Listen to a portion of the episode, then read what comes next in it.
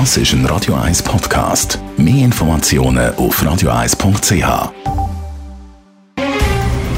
Der Finanztag auf Radio 1. Verstehen, was Menschen und den Markt bewegt. In Zusammenarbeit mit der Zürcher Privatbank Merki Baumann. www.merkibaumann.ch wir reden mit dem Gerard Biasco, Anlagechef von der Privatbank Merki Baumann, heute ein bisschen über die US-Zentralbank. Es gibt ein Update. Was hat die US-Zentralbank geändert, Gerard? Ja, wir haben letzte Woche wieder mal US-Zentralbank-Sitzung gehabt und zum ersten Mal seit langem haben wir eine Änderung von der Geldpolitik vernommen. Die US-Zentralbank hat gesagt, sie werden ab dem Ende von dem Monat 15 Milliarden weniger Obligationen kaufen pro Monat als bisher. Sie haben bisher 120 Milliarden pro Monat gekauft, 120 Milliarden Dollar.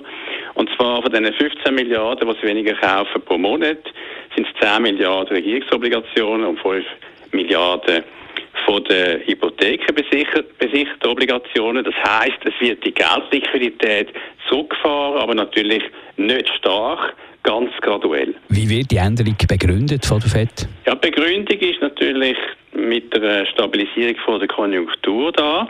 Insbesondere hat die US-Zentralbank darauf hingewiesen, dass die Beschäftigungslage in Amerika sich verbessert hat. Natürlich gegenüber dem Corona-Jahr haben wir das ja gerade letztens wieder gesehen. Wie reagieren die Finanzmärkte, Gerard? Die Finanzmärkte haben eigentlich gelassen reagiert und ähm, man kann sich eigentlich fragen, wieso ist das so? Und die Begründung ist, dass im Gegensatz zum Jahr 2013, wo die US-Zentralbank die äh, graduelle Lockerung von der Geldliquidität nicht vorher angekündigt hat, hat sie es das mal wirklich balanciert. Ist also nicht als Überraschung gekommen. Aus dem Grund haben die Obligationen und die Aktienmärkte eigentlich gelassen reagiert.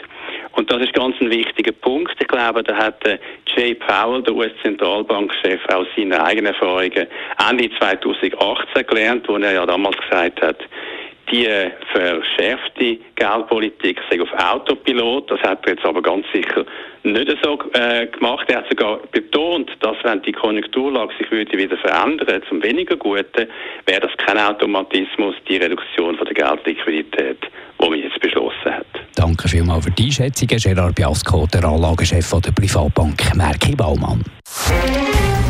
Der Finanztag gibt es auch als Podcast auf radioeis.ch. Präsentiert von der Zürcher Privatbank Merki Baumann.